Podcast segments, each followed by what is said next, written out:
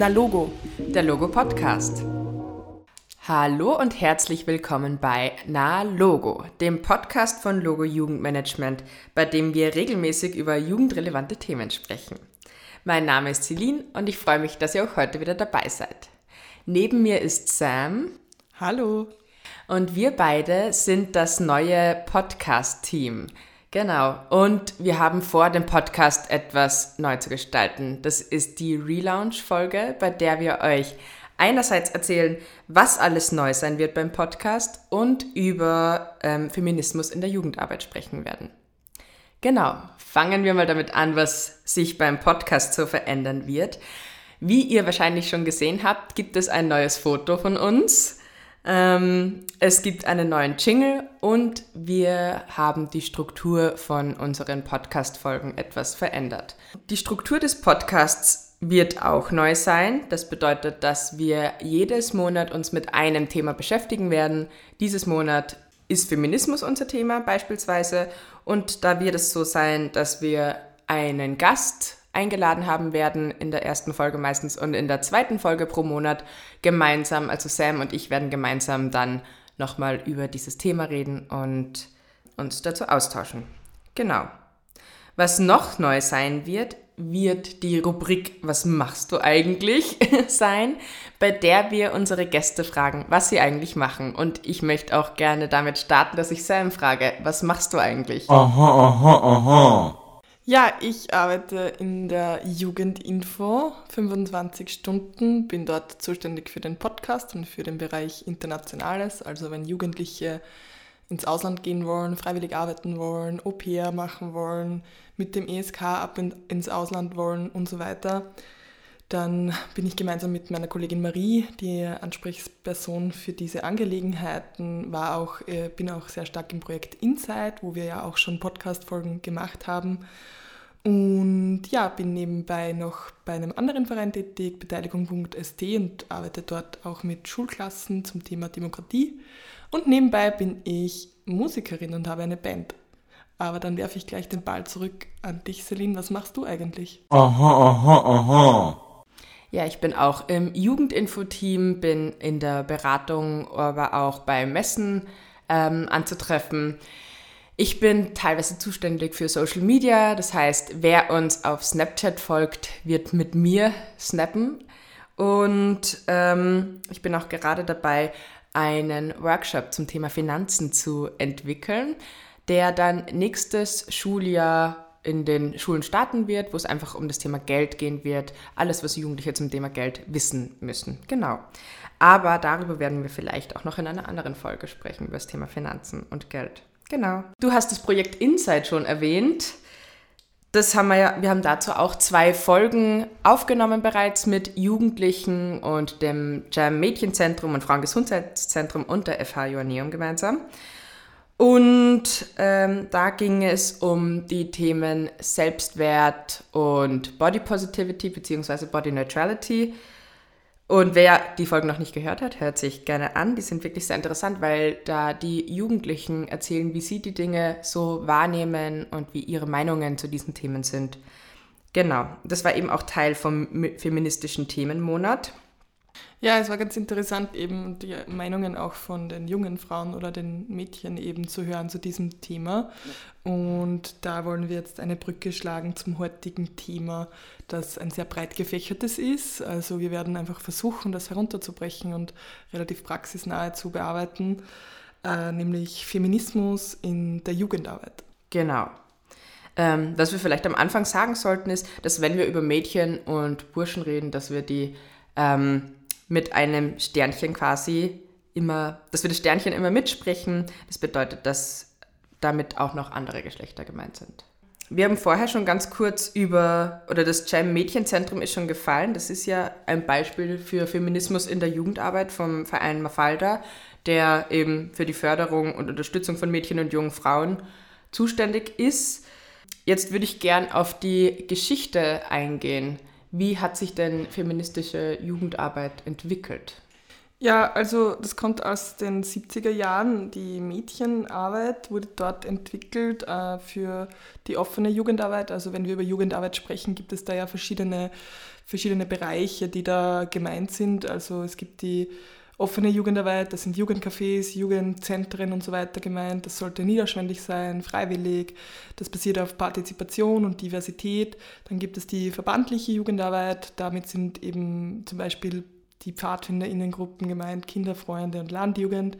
Dann gibt es noch die Schulsozialarbeit, Streetwork, Jugendwohlfahrt.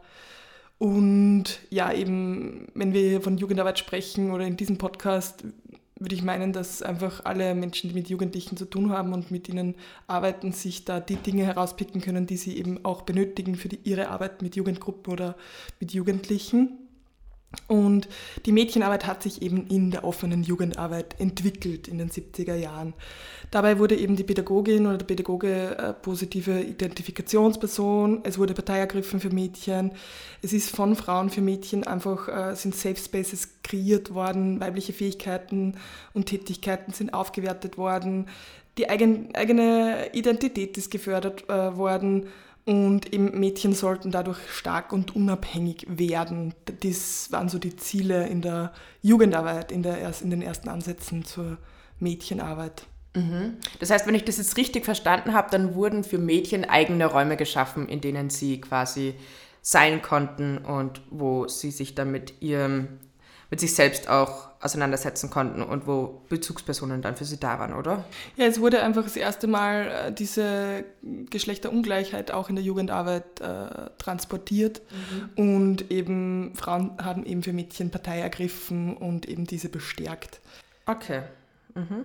Und wie ging es dann weiter?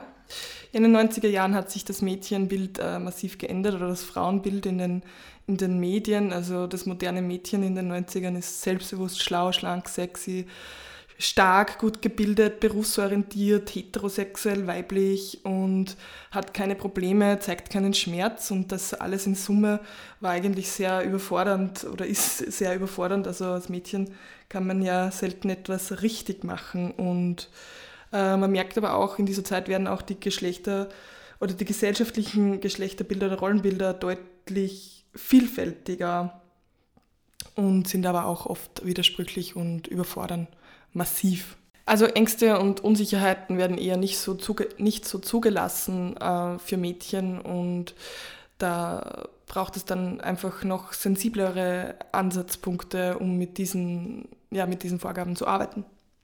Mhm. Das heißt, dass es Mädchen eigentlich nicht einfach gehabt haben, in der Zeit ähm, sich mit sich selbst und auch mit ihrer Identität auseinanderzusetzen, weil so viele Erwartungen über sie drüber gestülpt worden sind.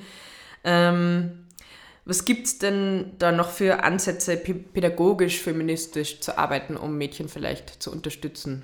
Ja, es gibt da irrsinnig viele Begriffe und das ist für mich persönlich auch oft sehr überfordernd. Also es gibt den Begriff der geschlechtsbezogenen Pädagogik, die geschlechterspezifische Jugendarbeit, die geschlechtsreflektierte Jugendarbeit, äh, Crosswork. Es sind alles sehr wissenschaftlich fundierte Begriffe, was ich auch großartig finde, dass es in diesem Bereich äh, Forschung gibt und dass sich da etwas tut. Aber eben auf die Praxis heruntergebrochen ist es oft eben, für mich zumindest, ich kann mir vorstellen, dass es vielen Jugendarbeiterinnen und Jugendarbeiter auch so geht, äh, einfach herausfordernd, sich da mit den Begrifflichkeiten auch auseinanderzusetzen und eben diese dann genauso umzusetzen oder auch zu wissen, was ist gerade eben das inklusivste oder das feministischste und was kann ich auf welche Gruppen auch anwenden. Mhm. Ja, das stimmt. Es gibt immer sehr viel Theorie und es ist dann wirklich sehr schwierig, zu, für sich selbst herauszufinden, was gut funktioniert, ähm, weil man kann nicht alles gleichzeitig irgendwie anwenden. Jetzt würde es mich interessieren, wie schaut denn dann gendersensible Jugendarbeit aus oder auch inklusive Sprache? Wie kann man das in der Praxis dann umsetzen irgendwie? Ja, was kann ich tun als Jugendarbeiterin oder Jugendarbeiter? Ich kann mich öffnen dem Thema, ich kann mich anfangen damit auseinanderzusetzen, ich kann mein Wissen vertiefen, ich kann Workshops besuchen oder Weiterbildungen oder mich einfach eigenverantwortlich damit auseinandersetzen. Und es gibt natürlich auch verschiedene Methoden, die man äh, anwenden kann. Aber ja, ich hätte da auch gerne einfach ein, ein Manual dazu, muss ich ehrlich sagen, so eine Gebrauchsanleitung, die auch immer abgedatet wird. In meiner Recherche bin ich aber darauf gekommen, dass es äh, sowas einfach auch nicht gibt. Es ist auch sehr individuell. Also ich glaube, es kommt auch darauf an, dass man die Jugendlichen oder die Jugendgruppen da abholt, wo sie gerade sind also es gibt Jugendzentren, die setzen eben gendersensible Jugendarbeit so um, dass sie zum Beispiel auf binäre Toiletten verzichten. Es gibt dann eben eine Toilette für alle Geschlechter oder dass sie queere Stammtische ausrufen und das ist großartig und dort ist auch die Nachfrage gegeben für solche Dinge, aber es gibt andere Jugendräume, wo solche Maßnahmen wahrscheinlich auf taube Ohren stoßen und wo solche Dinge keinen Erfolg nach oder eher vielleicht auf negative Reaktionen stoßen mhm. würden. Also ich glaube, es ist einfach ja, es hat einfach auch damit zu tun, was die eigene Haltung ist von Jugendarbeiterinnen und Jugendarbeiter und welche Zielgruppe, mit welcher Zielgruppe man sich beschäftigt. Mm, das stimmt. Also ich glaube auch, dass es total wichtig ist, dass man halt schaut, wo die Jugendlichen gerade stehen und wo man sie dann auch irgendwie abholen kann. Weil es bringt sich nichts, wenn man selbst total viel coole Ideen hat, sich vielleicht gerade irgendwie in einem Workshop voll viel angeeignet hat, aber die Jugendlichen, mit denen man zusammenarbeitet, dann gar nicht bereit sind, das irgendwie auch anzunehmen, was man da für sie vorbereitet. Genau. Außerdem ist es ja auch so, dass viele Jugendliche ähm, mit ganz vielen anderen Themen, die mit dem Feminismus auch zu tun haben, oder irgendwie auch ähm, verflochten sind damit, zu tun haben, wie zum Beispiel Migration, Flucht, Religion, ähm, Hautfarbe oder auch ähm, generell so das Queer, Queer-Sein. Ähm, ich glaube, es ist auch total wichtig, dass man das immer mit bedenkt und ja, genau, auch mit einarbeitet in seiner Jugendarbeit. Es gibt die vier Säulen der Geschlechterpädagogik, die sind eben im deutschsprachigen Raum entwickelt worden, sind aber auch nicht mehr ganz so aktuell irgendwie. Also davon wurde viel gesprochen. Ich glaube, da ist auch der Dachverband der offenen Jugendarbeit gerade dabei, eben so eine Publikation zu überarbeiten. Die, da gibt es eben die Mädchenarbeit, die Burschenarbeit oder die Jungenarbeit, die reflexive Koedukation und Crosswork eben sind auch Begriffe, die einfach eher auch kompliziert sind und vielleicht eben schwierig äh, in die Praxis mit einzubeziehen sind, wenn man sich nicht dezidiert damit auseinandersetzt. Aber eins möchte ich schon noch erwähnen, eben die Burschenarbeit, äh, die auch sehr wichtig ist, die sich später entwickelt hat als die Mädchenarbeit und die eben darauf abzielt, das Männliche auch kritisch zu sehen und diese typischen männlichen Rollenbilder eben kritisch zu hinterfragen und zu thematisieren. Und das, das kann auch klein anfangen, also da kann man auch einen Film einmal zeigen oder also man muss das nicht gleich sofort alles über die ganze Gruppe oder über das ganze Arbeiten stülpen. Man kann auch eben mit kleinen Dingen auf diese Männlichkeit oder diese Männlichkeit kritisch äh, hinterfragen und reflektieren mit den Jugendlichen. Ja, ich glaube, es ist total wichtig, dass sich auch, dass man sich auch in der Burschenarbeit eben mit Identität und Geschlechterrollen auseinandersetzt und ähm, eben den toxischen Geschlechterverhältnissen wie kann man denn den Jugendlichen dabei helfen oder sie dabei unterstützen, äh, gesundes Selbstwert und ähm, irgendwie selbstbestimmt zu werden? Genau. Ja, also das ist eh schon gesagt, ein gesunder Selbstwert ist sicher ganz wichtig in der, in der Entdeckung der eigenen Identität und auch in der Entfaltung der eigenen Geschlechteridentität. Also wenn ein Jugendlicher oder eine Jugendliche die Möglichkeit hat, sich frei zu entfalten und ihre oder seine Eigenart einfach auszuleben, äh, auch in Bezug auf das Geschlecht, wenn man einfach den Raum bietet für das, dann ist es sicher schon ein guter Start. Und einfach die Jugendlichen ernst zu nehmen, ist auch ein wichtiger Schritt. Und ja, es klingt jetzt so banal, aber das sind so die ersten Dinge, die, glaube ich, sehr wichtig sind, mhm. dass die jungen Menschen nicht das Gefühl haben, dass sie besser oder schlechter beurteilt werden aufgrund ihres Auftretens, aufgrund ihrer Geschlechteridentität.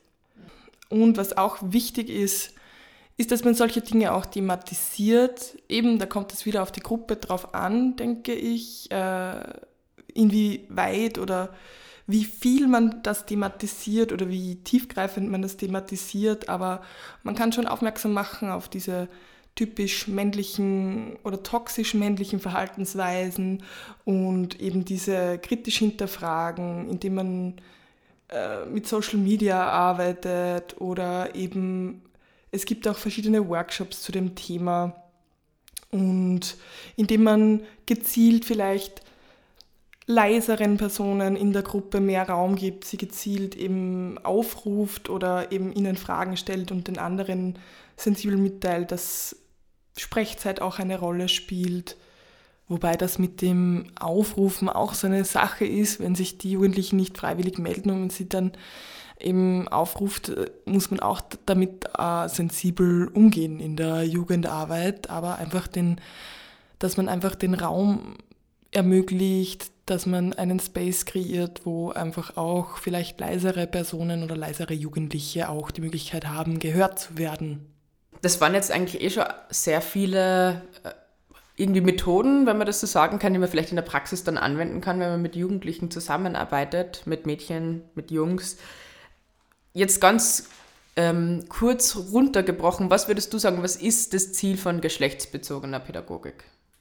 Ich glaube, das Ziel ist, dass man Stereotype abbaut weitestgehend und Einschränkungen aufgrund von Geschlecht auch abbaut, einfach, dass man fokussiert darauf, dass alle Geschlechter eben gleiche Möglichkeiten und Chancen haben und äh, ja, die Gleichwertigkeit einfach herzustellen zwischen den verschiedenen Geschlechtern, die es einfach gibt. Wir arbeiten ja auch mit Jugendlichen oder auch für Jugendliche. Jetzt, wie ist denn das eigentlich bei uns? Ja, bei uns in der Jugendinfo versuchen wir, also wir transportieren eben Informationen für diesen Podcast habe ich versucht, mir von verschiedensten Seiten Informationen zu holen, eben auf verschiedenen Seiten recherchiert, äh, eben so viele Informationsquellen wie möglich eben einzuholen vorher und dann eben, indem wir die Informationen transportieren. Es fängt an mit Stockbildern, einfach, dass wir versuchen, nicht nur auf das Geschlecht bezogen, sondern auch auf Hautfarbe und so weiter, einfach und Menschen mit Behinderungen, dass wir einfach versuchen, äh, so viel Diversität wie möglich auch mit unseren Bildern zu transportieren. Wir gendern und äh, versuchen eben auch da am aktuellsten Stand zu bleiben und tauschen uns aus mit anderen Vereinen, die da noch äh, spezialisierter sind als wir und beschäftigen uns mit diesem Thema. Ich glaube, bei uns im Team gibt es auch so eine Grundhaltung zu Feminismus, zu Geschlechterthematiken, die ich auch sehr wichtig finde. Ich kann mir aber auch vorstellen, dass es in anderen Bereichen äh, schwieriger ist, zum Beispiel in der offenen Jugendarbeit. Da habe ich auch mit unserem Kollegen darüber gesprochen, wenn viel Fluktuation einfach herrscht in Jugendzentren, wenn die Leute oft Job wechseln oder eben auch nicht so viele Stunden teilweise angestellt sind, dann ist es auch schwierig, so eine Haltung überhaupt erst zu, zu schaffen und zu kreieren. Es ist auch so, dass Fortbildungen immer wieder angeboten werden. Es ist aber nicht verpflichtet, dass man sich in Bezug auf Gender oder Geschlecht weiterbildet. Äh, oder es ist nicht verpflichtend, dass wir einen Workshop zum Thema inklusive Sprache machen. Also es liegt eher an uns, äh, sich da weiterzubilden. Ich glaube, von uns machen das auch einige und die Leute, die es interessiert, machen das. Aber ja, ich zum Beispiel fände es cool, wenn da einfach auch von von oben quasi mehr Verpflichtung für dieses Feld auch gefordert wird, dass es, dass es Fortbildungen in diesem, in diesem Feld auch verpflichtend gibt, weil es einfach auch ein sehr kompliziertes Thema ist und ein Thema, das sich sehr schnell wandelt und mhm. ein Thema, das sehr viele Ressourcen auch braucht. Auf jeden Fall, das stimmt. Das wäre auf jeden Fall sinnvoll. Mhm. Aber wenn man gendersensibel arbeitet im Jugendbereich, dann ist es schon eine Grundvoraussetzung für JugendarbeiterInnen, Stereotype eben abzubauen und ja, sich da eben eigenverantwortlich auch mit den Themen zu, auseinanderzusetzen. Mhm. Ja, jetzt habe ich eine Frage an dich, Celine. Wenn du zurück, die, zurückdenkst an deine Jugend oder an eine Jugendgruppe, in der du warst, es hat sich schon sehr viel verändert in den letzten, sage ich mal, zehn Jahren. Mhm.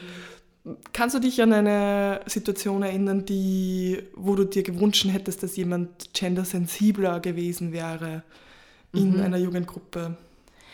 Ja, also ich merke, also ich bin ja selbst nicht so alt, ich bin ja 25, aber trotzdem hat sich in letzter Zeit wirklich enorm viel getan, weil bei mir in der Schulzeit war Gender zum Beispiel noch kaum ein Thema oder auch Queerness vor allem. Also ich finde Gender, das war halt, also da hat es dann damit angefangen, dass man in der Sprache gendert. Ich weiß, da haben sich zum Beispiel alle Lehrpersonen bei uns total aufgeregt, dass man das jetzt irgendwie umsetzen muss. Ähm, da hat es eben angefangen, dass man vielleicht ein bisschen sensibilisiert wurde zu den Themen Gender, obwohl jetzt auch nicht wirklich, weil ja die Lehrpersonen auch nicht dahinter gestanden sind. Also es war jetzt die Haltung, wie du vorher gesagt hast, hat ihnen dahinter ein bisschen gefehlt.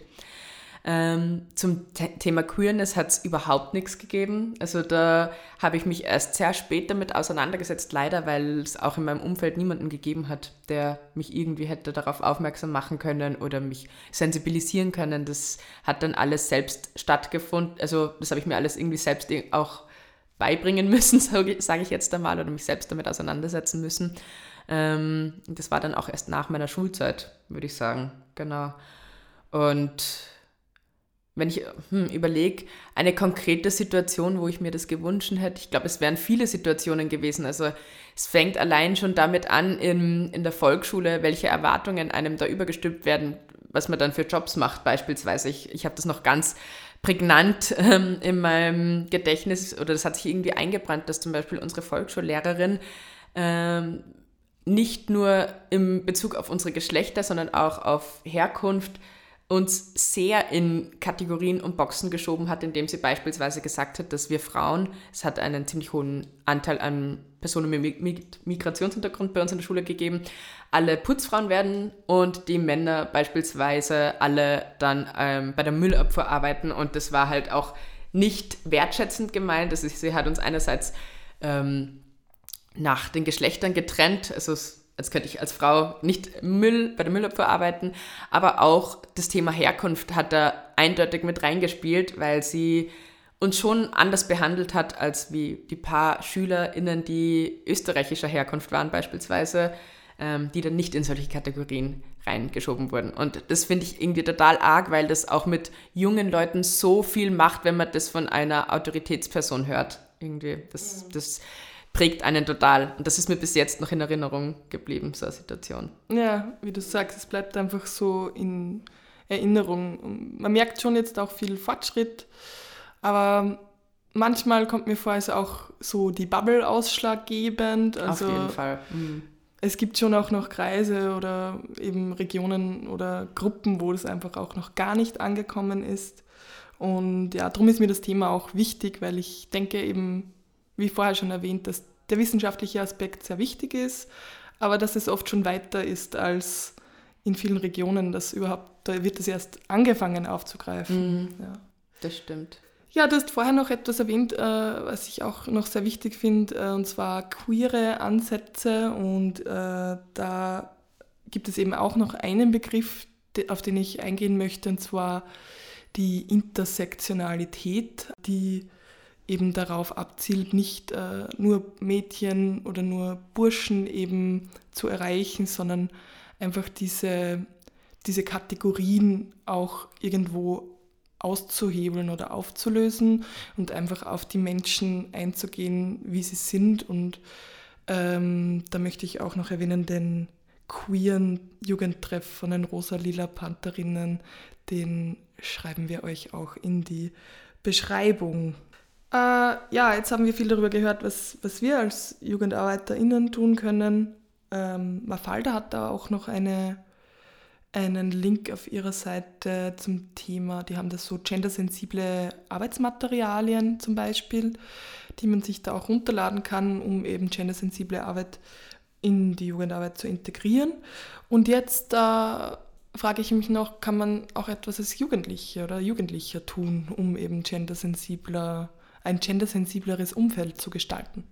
Ich glaube auf jeden Fall. Ich glaube, dass viele Jugendliche, oder so war das auch in meinem Umfeld zumindest, ähm, sich eh sehr viel auch mit verschiedensten Themen beschäftigen, mit Rassismus, mit Sexismus und vor allem jetzt, da ich in der Rolle bin, mit Jugendlichen zu arbeiten, merke ich, dass es einfach auch gut ist, wenn ich ihnen zuhöre, dass Jugendliche, wenn sie, wenn sie Ideen haben oder wenn sie Meinungen zu Themen haben, dass, sie sie, dass man diese dann auch ausspricht, diese Meinungen. Ich glaube, das ist total wichtig, weil indem man in der Peer Group zum Beispiel einfach über Sexismus oder Feminismus redet, passiert extrem viel. Indem man dann auch in der Klasse darüber redet und vielleicht auch mit seinen Lehrpersonen, ähm, passiert extrem viel, weil die das, weil die vielleicht dann auch auf solche Themen aufmerksam werden können. Also ich glaube, dass Jugendliche uns da genauso viel beibringen können wie wir ihnen. Also ich glaube nicht, dass das so ein One-Way-Street ist, dass wir uns Workshop-Materialien holen, Fortbildungen machen und das dann quasi an sie weitergeben ähm, sondern dass es auch total wichtig ist, dass wir auf die Jugendlichen hören, was sie dann schon für Infos und Themen haben, weil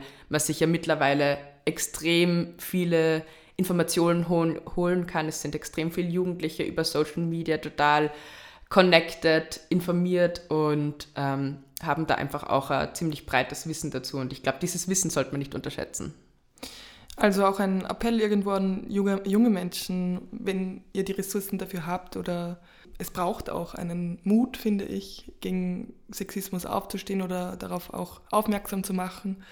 Aber wenn ihr euch das traut oder vielleicht tut euch auch zusammen als Gruppe, falls es allein schwierig ist, man darf auf alle Fälle etwas zu Lehrpersonen, JugendarbeiterInnen und so weiter sagen. Es sind eure Bedürfnisse und man kann auch dann besser darauf eingehen, wenn man es überhaupt weiß. So, jetzt sind wir schon am Ende unserer ersten Folge des neuen Formats. Äh, wir hoffen, ihr könnt euch einiges daraus mitnehmen. Im nächsten Monat geht es um 6. Wir freuen uns schon darauf. Und falls euch noch etwas einfällt, wie man gendersensibler im Jugendraum agieren kann, lasst es uns wissen, meldet euch bei uns. Und sonst verabschieden wir uns für den März und sagen Tschüss. Baba. Und danke fürs Dabeisein.